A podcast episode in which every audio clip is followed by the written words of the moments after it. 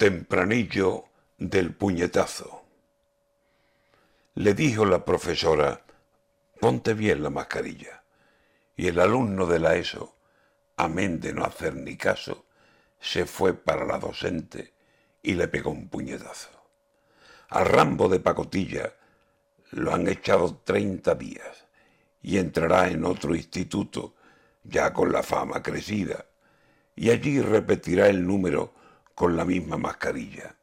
Y al muchacho ni toserle ni mancharle la cartilla.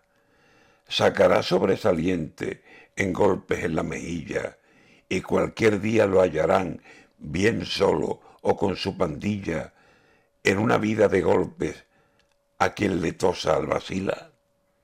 El futuro que le espera habrá que verlo en Sevilla.